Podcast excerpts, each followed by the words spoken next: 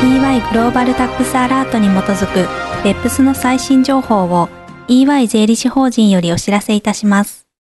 はじめに OECD の動向です。2015年10月5日、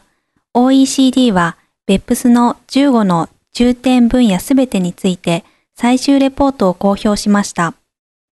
同時に発表された解説文は OECD と G20 諸国が2020年まで協調して活動を継続することに合意したこととしています。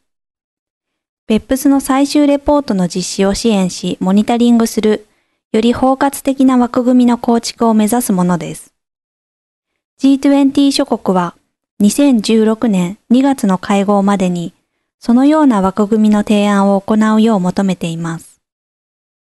その間、OECD は移転価格に関する皇族プロジェクトを含むいくつかの行動計画に関する追加的作業を終了させることになります。EY では最終レポート各々について、より詳細にわたるグローバルタックスアラートを発行する予定です。2015年10月9日、OECD は前日の10月8日にペルーのリマで開催された G20 財務総会議で、BEPS の最終レポートが承認されたと発表しました。さらに、11月15日、16日にトルコのアンタルヤで開催予定の G20 サミットにおいて、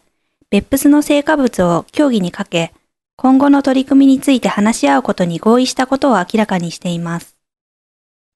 続いて、各国におけるベップス関連の最新動向をお知らせいたします。はじめに欧州連合の動向です。2015年10月6日、EU 経済財務総理事会は、タックスルーリングの義務的な自動的情報交換にかかる指令について、政治的合意に至りました。指令のもと、EU 加盟国は、クロスボーダーのタックスルーリング及び事前確認について、全 EU 加盟国、さらには一定の制限内で欧州委員会にサマリーを報告する義務を負います。欧州委員会は安全なセントラルディレクトリを開発し、交換の対象となる情報をそこに保存することを計画しています。EU 加盟国は2017年1月1日までの5年間に発行、修正、更新されたルーリングについて、情報交換を実施する義務を負いますが、2012年から13年の間に発行されたルーリングについては、2014年1月1日時点で有効であったもののみが情報交換の対象となります。次に、オランダの動向です。2015年10月5日、オランダの財務次官は、議会にレターを提出し、ペップスプロジェクトの中で OECD が発表した最終レポートについて、オランダ政府の見解を説明しました。レターの中で財務次官は、調和の取れた国際的で多国間の取り組みなくしては、租税回避と租税条約の乱用に対処することができないとしています。また、オランダ税制の基本理念と強い投資環境の維持を目指すオランダ政府の姿勢を強調しました。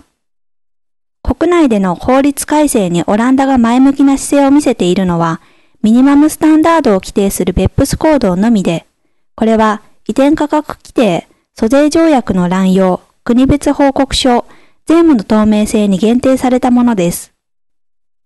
最後に、イギリスの動向です。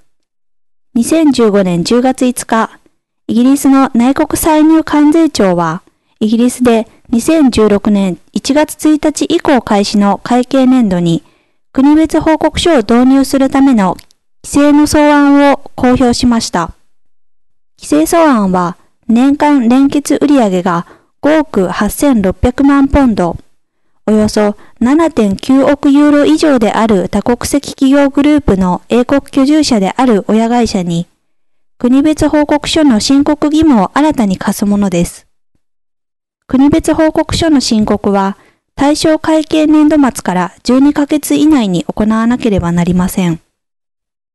今回お届けする内容は以上です。別府スに関する最新情報は EY のウェブサイトをご参照ください。